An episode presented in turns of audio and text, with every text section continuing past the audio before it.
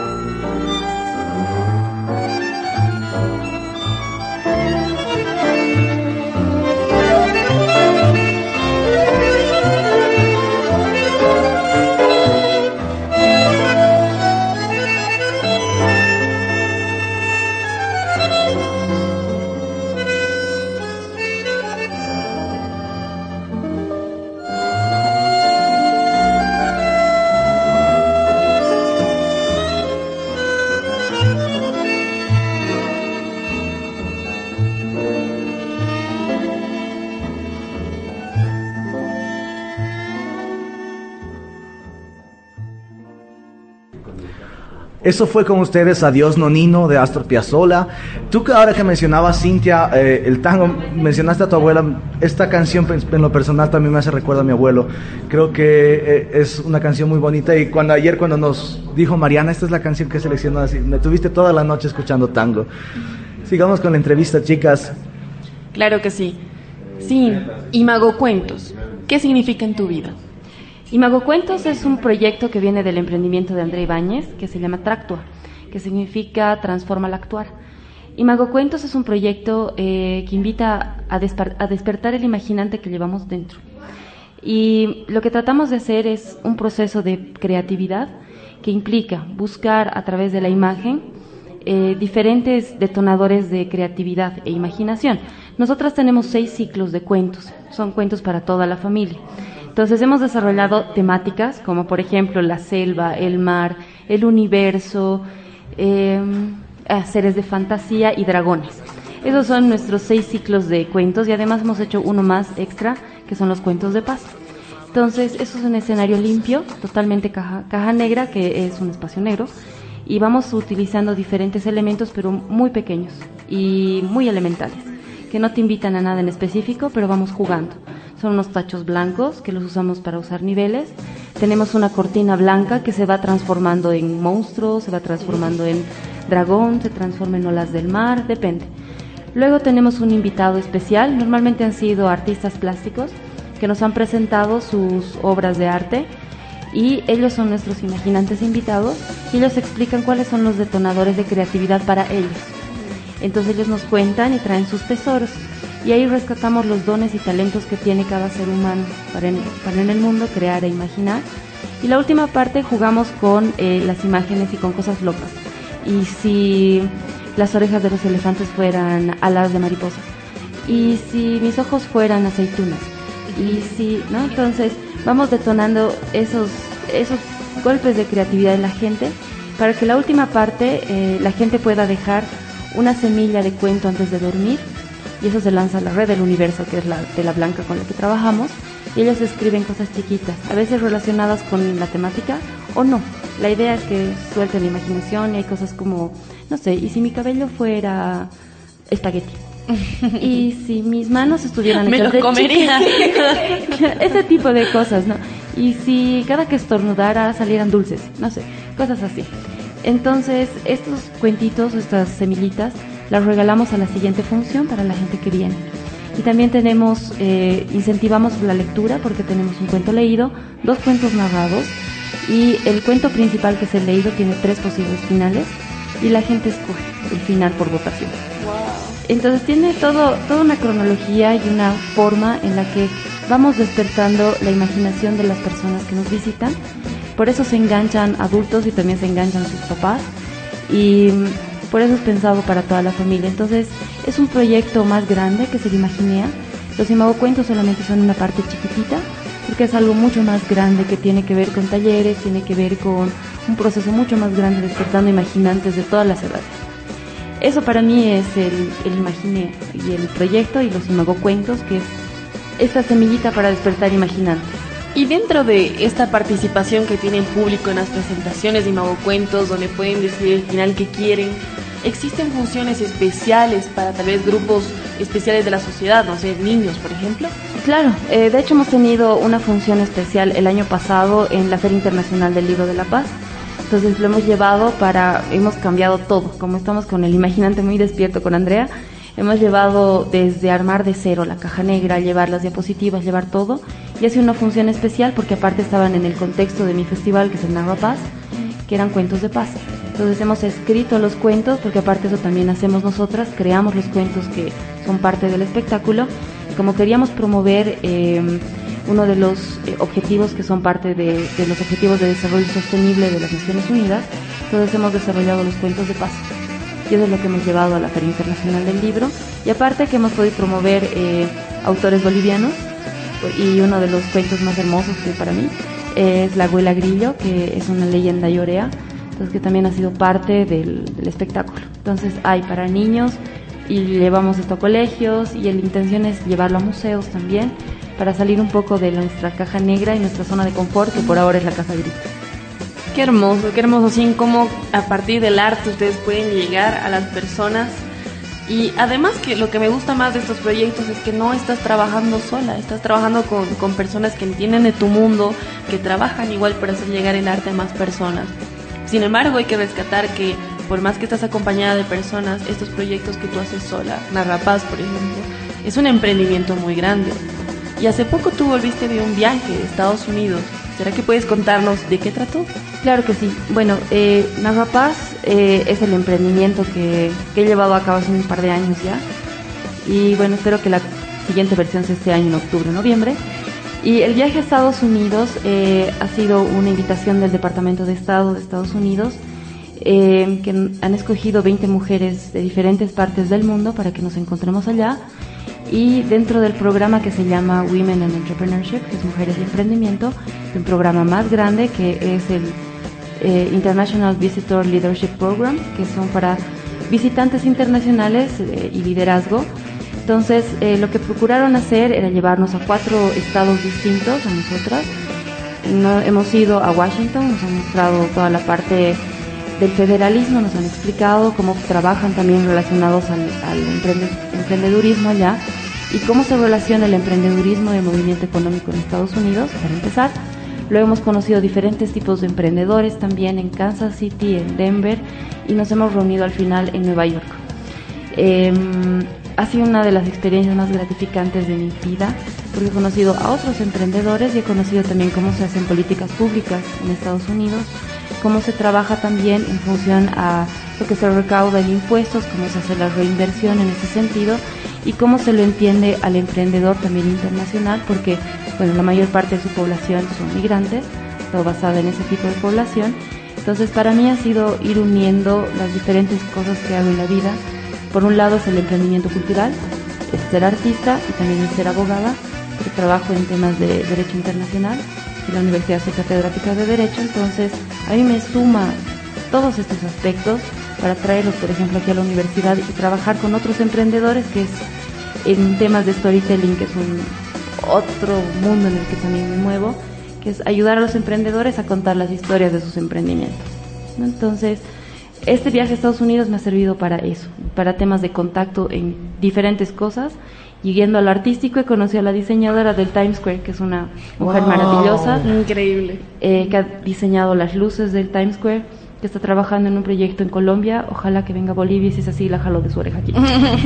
y ella, por ejemplo, he conocido a una astronauta la primera afroamericana que ha ido al espacio exterior, que ha sido increíble. Conocí una cineasta que ha presentado un documental de la mujer en el emprendimiento que se va a estrenar el 9 de mayo en YouTube libre. les voy a pasar igual el link.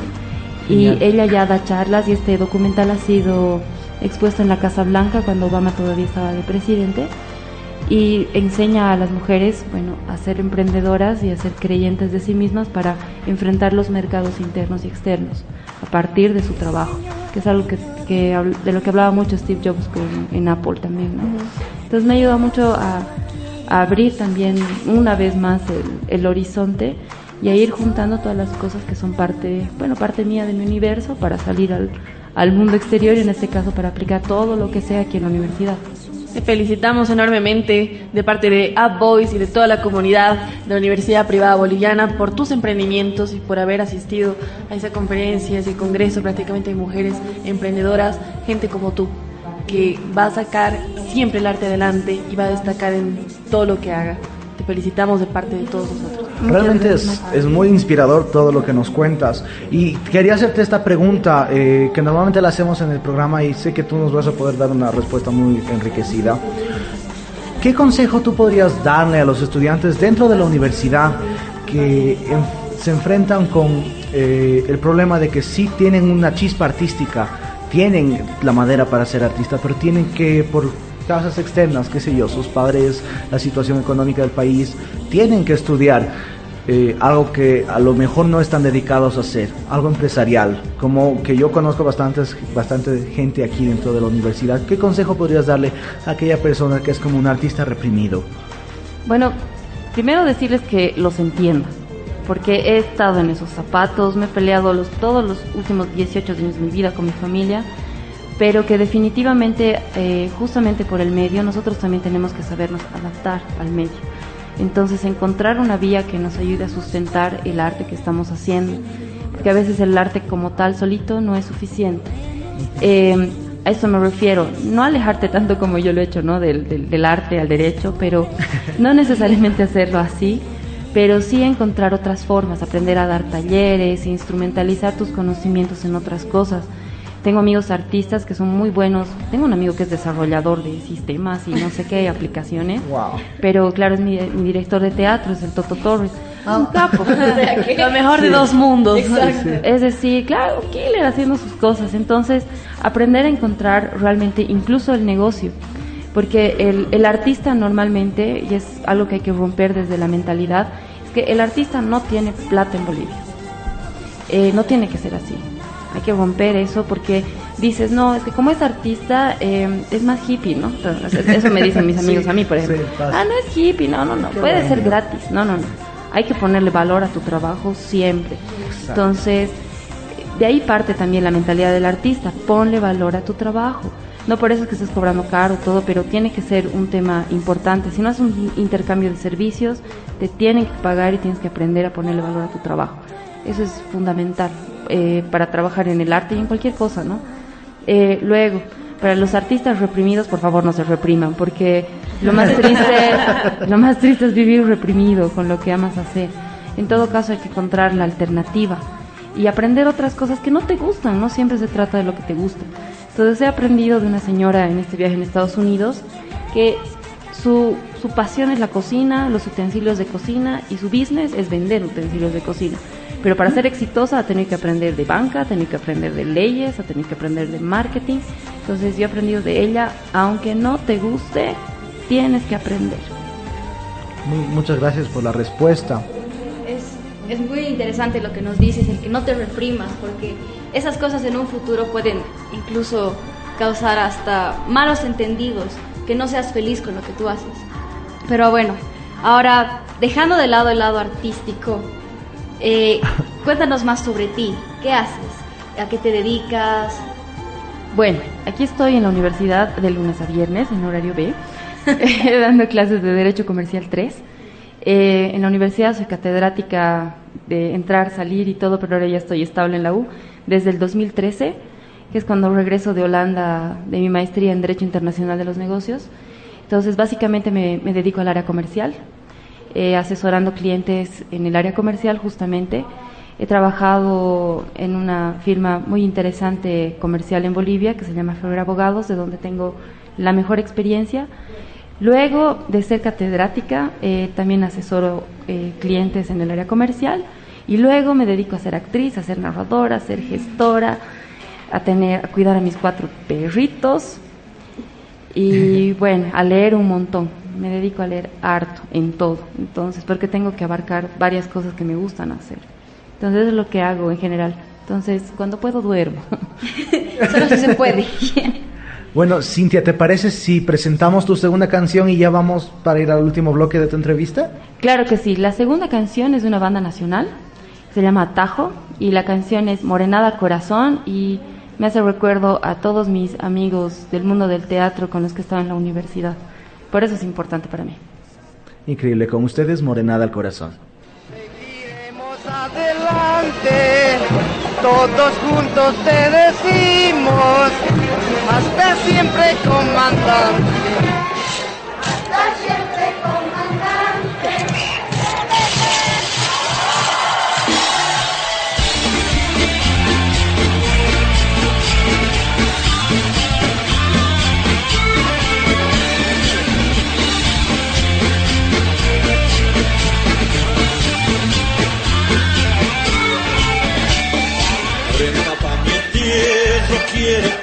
Para que así yo me vaya bien agachado, agachado y dejando todas mis penas, mi corazón en las manos latiendo por tu amor.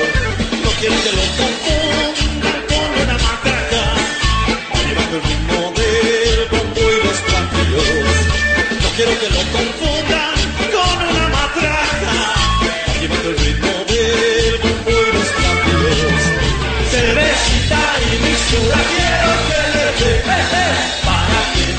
destino te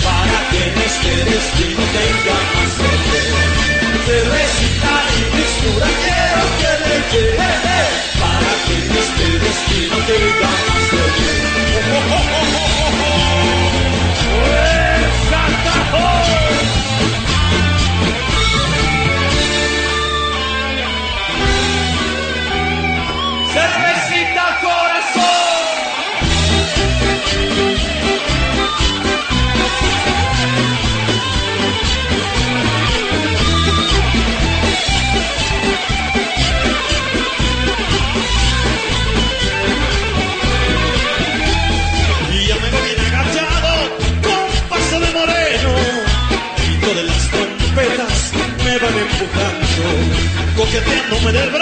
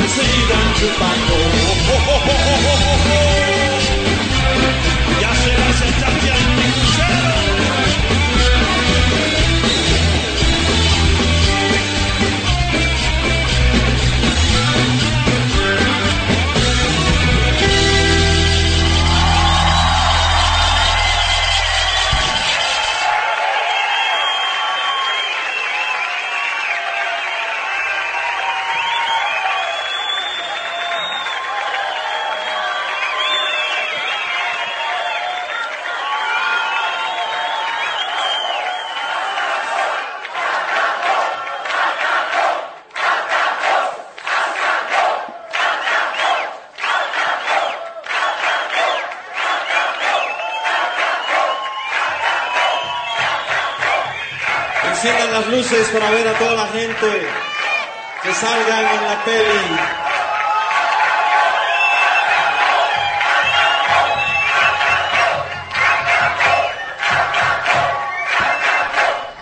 Eso fue Morenada al Corazón de la banda Ataco y Ataco. Atajo. Ahora seguimos con la última parte de tu entrevista. Sí, hace poco nos comentaste de que tú eres abogada, principalmente, ¿no? El arte en tu vida, ¿cómo puede congeniar con el derecho? ¿Hay un punto de equilibrio, hay un balance o cuál es su punto de encuentro? Mi punto de encuentro es mi escenario diario. Ir a clases, todos los días. Eh, hay algo que decimos los actores, que vives y mueres en escena. Y el aquí y ahora, el estar presente, eh, el entregarte a tu audiencia, el entregarte a tu obra. Entonces, ¿dónde me encuentro con el arte con, relacionada con mi, con mi carrera y especialmente con la actividad principal que tengo, que es dar clases? Es ese. Yo me desconecto del mundo para estar con mis alumnos. Eh, estoy en el aquí y ahora, apasionada de las cosas que me parecen importantes, que hay que tratar. Y listo, me conecto de nuevo con la gente una vez que salgo de mi aula. No es nada diferente en ese punto en particular respecto al teatro. Yo me debo al trabajo que hago, al proyecto, porque es difícil también hacer una obra de teatro, como preparar una clase. Entonces le pones todo tu cariño, le pones tu empeño, todo lo que tú sabes, lo que conoces y vas y presentas. Entonces para mí ese es mi punto de encuentro, porque siempre que estás frente a una, audiencia, sean tus alumnos, sea el público, estás frente a un escenario. Entonces procuro sentirme dueña de ese espacio, para mí es un espacio escénico, porque también entiendo que es difícil poner atención dos horas, para lo que sea, hasta para una obra. Sí. Y para tomar clases también. Entonces procuro poner esa misma pasión en mis clases que en mis obras, porque al final estoy haciendo arte vivo ahí, ¿no? Porque yo tengo que ver qué tengo que decir, qué me voy a poner, cómo lo voy a decir, tengo que manejar mis pausas, tengo que manejar mi cuerpo, tengo que manejar en este caso mi utilería en clase, son mis diapositivas. Tengo que ver cómo manejo esto para que se entienda, porque quiero dar, quiero entregar la mejor clase como la mejor obra. Entonces, ese es mi punto de encuentro. ¿Y por qué les pedimos que expongan? Porque definitivamente es necesario decir algo, el artista tiene que decir algo, por eso hace arte, ¿no? Entonces, si tú estás estudiando algo, eventualmente es porque tienes que decir algo relacionado a tu carrera. Entonces tienes que aprender a manejar un espacio escénico. Ese para mí, por lo menos, es el trasfondo de anda, expon, pon tu trabajo y tal. Por eso se nota, entre comillas, el cariño que le pones a tu trabajo. ¿no? Cuando haces tu paper, cuando haces tu fórmula, cuando haces lo que tienes que hacer, la Carolina. Pero, sufre, sufre el estudio, Carola. se sufre, pero se aprende, ¿no? Sí, tipo atajo. Pero. Se aprende, que no te gusta. Exacto, se aprende, se aprende. Claro, porque después es, es lindo, porque entiendes a otro nivel todo lo que has sufrido, porque ya no lo sufres, porque ya lo estás aplicando, ya lo estás compartiendo. Entonces, tiene una razón de ser, porque a mí no me gusta, por ejemplo, el proceso de aprender el texto en la obra. Ay, sí. Ay, no, porque tengo que aprenderme en el minibús, tengo que aprender en mi casa, tengo que trasnochar, tengo que despertar. Mi director me tiene que decir, no era así, yo sufro igual. Pero todo vale la pena cuando ya es el estreno y lo estás disfrutando y lo estás viviendo. Ya, ese es, eso es lo que tenía que hacer. O estás con tu cliente y le das el contrato y el cliente te dice, esto era lo que yo estaba buscando. Esto era, qué bien. Ay, ya, qué bien, ya. listo. Realmente- Yo Trabajo quiero rescatar en lo que has dicho, que es disfrutar lo que haces, ya sea actuando, cantando o bien en tu carrera, ya sea que estés trabajando o estudiando, el disfrutar, porque al momento de disfrutar ya no se hace una carga, sino que lo haces porque te gusta y te apasiona y das tu 100%. Eh, a mí me ha costado encontrar el gusto por la carrera en algún punto, pero definitivamente cuando, cuando lo he hecho ha sido otra la vida. Y dentro de mi misma carrera, frente a la variedad de cosas que se pueden hacer siendo abogado incluso, encontrar que es lo mío. Lo mío, ah, es el derecho comercial porque me ayuda a crear empresa, me ayuda a crear a alguien, ayudarle a crear algo a alguien. Y le doy su instrumento de constitución literalmente. Aquí está, esto es. O si no, igual, para mí me, a mí me encanta estar en el espacio escénico. ¿Qué hago en mi carrera de derecho para seguir en mi escenario? Clases. Me encanta dar clases. Y lo mío es esto. Entonces, eh, he tenido la suerte de llevar muy bien con, con los jefes de carrera, con mis colegas, con mis alumnos, precisamente porque disfruto de lo que estoy haciendo. Entonces, no me cuesta despertarme tanto. Me cuesta, pero no tanto. Es un buen fin. Entonces, despierto, tomo mi café, me, todo, todo lo que tengo que hacer para venir. Me preparo para mi función todos los días. Entonces, digo, qué suerte tengo de poder despertarme todos los días para ir a una gran función. Qué hermoso. Realmente es un muy bonito concepto el que tú agarras para dar clases. Ojalá todos los profes pudiesen pensar de la misma manera. Por favor, Eh, lo cual deriva a dos preguntas. La primera, ¿qué tan necesario es para un estudiante, según tú, el arte en, en una mezcla entre lo académico y el arte? Y la segunda es ya un poco más genérica. ¿Cuál es la persona a quien más admiras y por qué? Ya sobre la primera pregunta, bueno, no todos eh, son partícipes de estar en un escenario o de escribir o de cantar o de lo que fuere, pero sí somos todos partícipes de que funcione el ecosistema del arte. Quienes somos artistas desde el espacio escénico, desde nuestro escritorio haciendo poesía, no sé, y desde el otro lado quien comparte y se identifica con lo que tú haces. Entonces, si no te identificas siendo artista haciendo arte, identifícate con tu artista.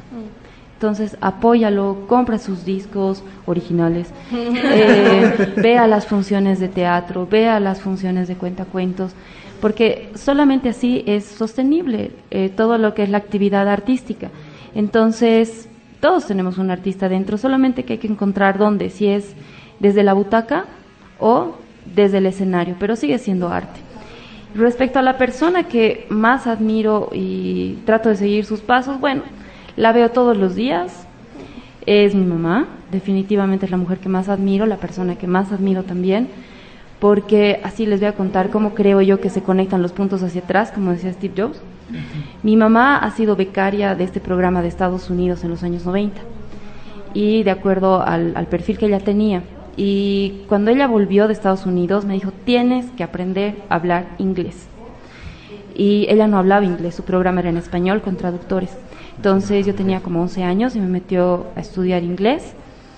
Y cómo es la vida, han pasado los años y ha sido la gente del mismo departamento de Estado que me ha invitado al mismo programa que ha hecho mi mamá, en otro subprograma, digamos, pero ha sido definitivamente por la experiencia que ella ha tenido y el querer darme algo más que ella no tenía en ese momento que el conocimiento en inglés.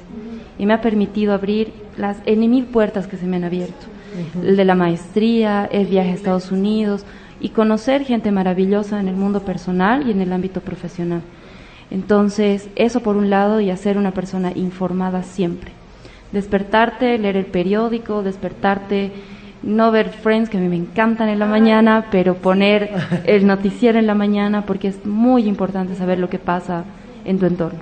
Entonces, ella es una persona que no solo me da conocimiento, pero que me empuja a tener conocimiento, porque también al mismo tiempo es la persona más crítica que yo tengo en mi vida, pero siempre es con cariño y eso es bien difícil encontrar. Crítica hay en todas partes, pero con cariño Es diferente. eso es diferente, es otra cosa. Eso sí te ayuda a edificar, que es lo que ella hace con mis hermanos y conmigo, hasta con mi papá, que le enseña un montón todos los días. Entonces, esa es la razón por la cual ella es la más importante en el mundo para mí. Qué lindas palabras, querida Sin. Te agradecemos por haber estado acá el día de hoy, pero antes de que te vayas, queremos que regales al público y nos regales a todos nosotros una narración. Y así nos despedimos de esta sesión de Apoys. Mil gracias. Eh, les voy a dejar con un cuento que he escrito para mi abuela relacionado al tango que se llama Mi Rosita.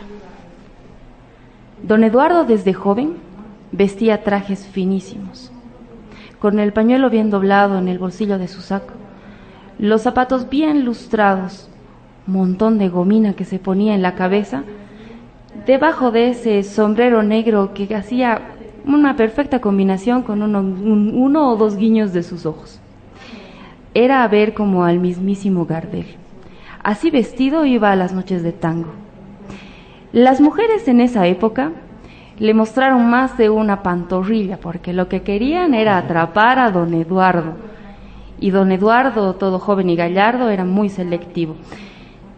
Hasta que un día se vio solo bailando y vio a todas las parejas en el salón que hacían lo mismo. Para entonces don Eduardo ya tendría unos 75 años. Entonces don Eduardo decidió hacer la maleta y emprender viaje, a buscar lo que estos hombres tenían, a la mujer con la que recorrería su camino, su caminito. Fue así que conoció a doña Rosa. Doña Rosa era una mujer de unos 70 años, dueña de la tienda de abarrotes que quedaba justo al frente de la casa de don Eduardo. Don Eduardo le pedía siempre lo mismo, una barra de chocolates y un puro. Le dejaba el dinero justo y se retiraba para su casa. A ella le parecía tan lindo don Eduardo, le parecía lo más simpático del mundo porque él no podía hablar muy bien. No podía articular otras palabras que no fueran pedir un puro y una barra de chocolate, dejarle el dinero justo y retirarse para la casa.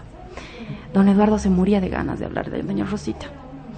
Un día, como si nada, por el pueblo repartieron unas invitaciones. Noche de tango, esto es lo mío, dijo don Eduardo mientras leía la invitación. Esta era la oportunidad para invitarla a doña Rosa a que le acompañara al baile. A la mañana siguiente se despertó, cruzó la casa, cruzó la calle, llegó a la tienda y le dijo, Doña Rosa, por favor un puro y una barra de chocolate. Le dejó el dinero justo y se retiró para su casa. Ay, pobre don Eduardo, fumaba mirándola a Doña Rosa a través de la ventana. Y ella se recogía el moño, se lo soltaba, cerraba la tienda de abarrotes y se entraba a dormir. ¿Qué no hubiera dado don Eduardo para hablarle a Doña Rosa? Al día siguiente se despertó todo envalentonado, se miró al espejo antes de salir. Practicó un poco lo que le diría Doña Rosa y era algo así como, Doña Rosa, no, Rosa, no. Mi Rosita, ah, eso está bien. Mi Rosita, ¿me haría el honor de acompañarme al baile? Es que nada me haría lucir más elegante que llevarla de mi brazo. Eso es, dijo don Eduardo, eso es. Cruzó y le dijo Doña Rosa, por favor, un puro y una barra de chocolate y un tarro de gomina, por favor. Gomina, don Eduardo, eso ya no se usa. Será gel. Ah, gel, gel. Entonces doña Rosa le dio la barra de chocolate, el puro, el tarro de gel, él dejó el dinero justo y se retiró para la casa. Faltaba un día para que pudieran ir al baile. Al día siguiente era la noche del baile. Don Eduardo planchó su traje, dobló el pañuelo, se puso el sombrero negro, lustró sus zapatos, cruzó y la tienda estaba cerrada. Se dirigió directamente al baile, esperando que llegara doña Rosa.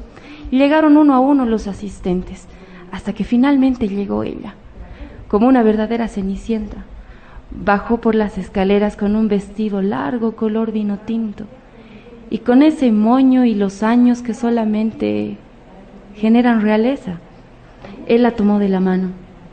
Se encontraron en el centro de la pista y empezaron a bailar una canción que él reconocía. Caminito que el tiempo ha borrado, que juntos un día nos viste pasar. He venido por última vez, he venido a contarte mi mal. Se los veía tan bonitos en el centro de la pista. Y cuentan que desde aquel día pasaron los siguientes años juntos, hasta que finalmente se hizo otoño, invierno, primavera y verano, hasta la última caída de hojas, con las que también caería don Eduardo. A doña Rosa le dejó su traje bien planchado, el pañuelo blanco, los zapatos, el sombrero negro y además todas las barras de chocolate que nunca se había comido, pero que habían sido excusa para hablarle. Y también le dejó la promesa de esperarla del otro lado del salón. A Doña Rosa yo todavía la veo en las noches de tango. Y le canto su canción con la esperanza de verlos juntos una vez más. Desde que se fue, triste vivo yo, caminito amigo, yo también me voy.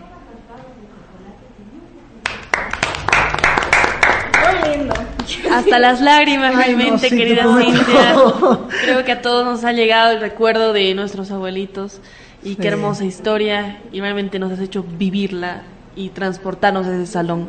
Te agradecemos infinitamente por haber estado con nosotros en esta sesión de A Voice, que no sea la última vez que nos visitas acá. No, y por sí. favor, ¿tienes alguna presentación pronto? Sí, eh, ah, bueno, como dato exclusivo para ustedes, eh, mi Rosita se llama así porque mi Rosita era el nombre de mi mamá en época de dictadura y por eso se llama mi Rosita. Y lo demás, historias de amor de mi abuelita. Bueno, por lo demás, sí, existen funciones muy cerca. Este 9 de mayo estaré con otras tres narradoras maravillosas, con Claribel Loaiza, Mariel Dorado que llega desde Cochabamba y con Isabel Estaca en el Etno Café a las ocho y media de la noche. Estaremos con una función que se llama Historias de Diosas. Entonces estamos rescatando historias de diferentes diosas alrededor del mundo con sus, con sus variados temas desde la libertad, el conocimiento, el erotismo y todo lo que puede significar la energía femenina. Con eso estaremos el 9 de mayo en el Etno. Regreso al Etno Café el 19 de mayo para la larga noche de museos. Estaré contando las historias del Etno Café que tan feliz soy de recibir de manos de la dueña del Etno Café, de Yumi. Me va a contar las historias del Etno como tal, como casa, de su familia.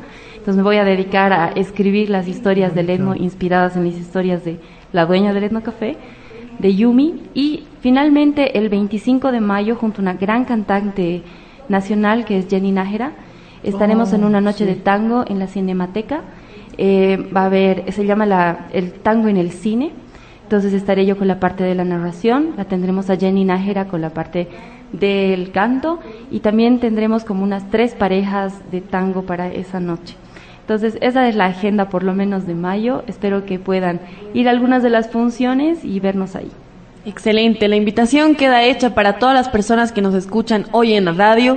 Les recordamos seguir la página en Facebook de Narra Paz, Imago Cuentos y a Cintia Díaz para que ustedes puedan ser también partícipes de toda la información que ella tiene acerca de las presentaciones que tiene de ahora en adelante. Ha sido un gusto, querida Cintia, tenerte en estudio. Nuevamente, gracias por habernos regalado ese último relato. Y te agradecemos infinitamente por la confianza y de darnos toda la información necesaria para que este programa siga haciendo llegar a las personas el artista que ellos buscan. Muchas gracias y larga vida al programa. Gracias. Bueno, eso ha sido todo por el programa de hoy. Otra vez agradecerte por las lágrimas, por todo lo que nos has hecho sentir con la última parte, con todos los trucos, con abrirte más con nosotros. Bueno, muchas gracias, Pope, Mari, Cintia. Así es, esa fue una edición más de Voice. Mi nombre es Andrés Santander Pope. Muchas gracias por estar aquí con nosotros. Eh, Cintia, realmente fue muy enriquecedor y realmente esperamos tener eh, invitados de, de tu nivel para los siguientes programas. Muy bien, chicas, nos despedimos. Gracias a todos los de Up Boys por escucharnos una vez más. Yo soy Mariana Gaillar. Yo soy Carola Rodríguez. Y esa fue una edición de Up Boys. Hasta la próxima.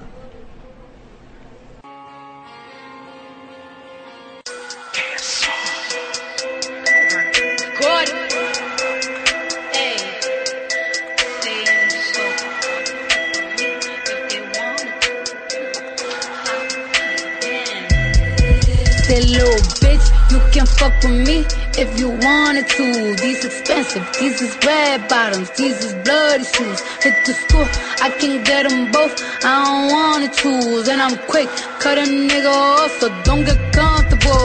Look, I don't dance now, I make money move. Say I don't gotta dance, I make money move. If I see you now speak, that means I don't fuck with you. I'm a boss, you a worker, bitch. I make bloody moves. Now she say she gon' do what or who? Let's find out and see. Cardi B, you know where I'm at, you know where I be. You in the club just to party. I'm there, I get paid a fee. I be in and out them bands so much, I know they tired of me. Honestly, don't give a fuck about who in front of me. Drop two mixtapes in six months. What bitch working as hard as me? I don't bother with these hoes. Don't let these hoes bother me. They see pictures, they say goals. Bitch, I'm who they tryna be. Look, I might just chill in some babe. I might just chill with your boo. I might just spill on your babe. My pussy feel like a lake. He wanna swim with his face. I'm like, okay. I let him get what he want. He buy me East Saint Laurent and the new whip. When it go fast as a horse, I got the trunk in the front. I'm the hottest in the street. Know you probably heard of me. Got a bag and fix my teeth. Hope you hoes know it ain't cheap. And I my mama bills. I ain't got no time to chill. Think these hoes be mad at me. They baby father wanna bill. That little bitch, you can fuck with me if you wanted to. These expensive, these is red bottoms, these is bloody shoes. Hit the school, I can get them both. I don't wanna choose, and I'm quick, cut a nigga off, so don't get comfortable. Look, I don't dance now, I make money move. I don't gotta dance, I make money move. If I see you now speak, that means I don't fuck with you. I'm a boss, you a worker, bitch. I make bloody moves. If you a pussy, you get popped. You a goofy, you a op. Don't you come around my way. You can't hang around my block. And I just check my account, turns out I'm rich, I'm rich, I'm rich. I put my hand above my hip. I bet you dipsy, dipsy, dip. I say I get the money and go. This shit is hot like a stove. My pussy glitter is gold. Tell that little bitch play her role. I just roll for no rolls. I just came up in a rave. I need to fill up the tank. No, I need to fill up the safe. I need to let all these hoes know they none of they niggas is. I go to dinner and steak. Only the real can relate. Used to live in the peace. Now it's the crib with the gay. Rolly got charms, the life was the place. Hard to let these bitches know. Just in case these hoes forgot. I just wanna check the mail. Another check from all the. That little bitch, you can fuck with me if you wanted to. These expensive, these is red bottoms, these is bloody shoes. Hit the school, I can get them both. I don't wanna choose, and I'm quick, cut a nigga off, so don't get comfortable. Look, I don't dance now, I make money move. Say I don't gotta dance, I make money move. If I see you now speak, that means I don't fuck with you. I'm a boss, you a worker, bitch. I make bloody. Bloody moves.